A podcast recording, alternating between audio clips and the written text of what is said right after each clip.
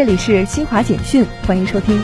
十月九号是第五十二届世界邮政日，今年万国邮政联盟确定世界邮政日的主题是“创新驱动复苏”。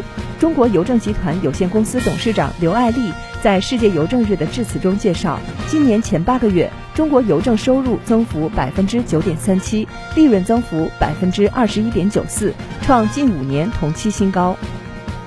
生物多样性公约缔约方大会第十五次会议即将在云南省昆明市召开。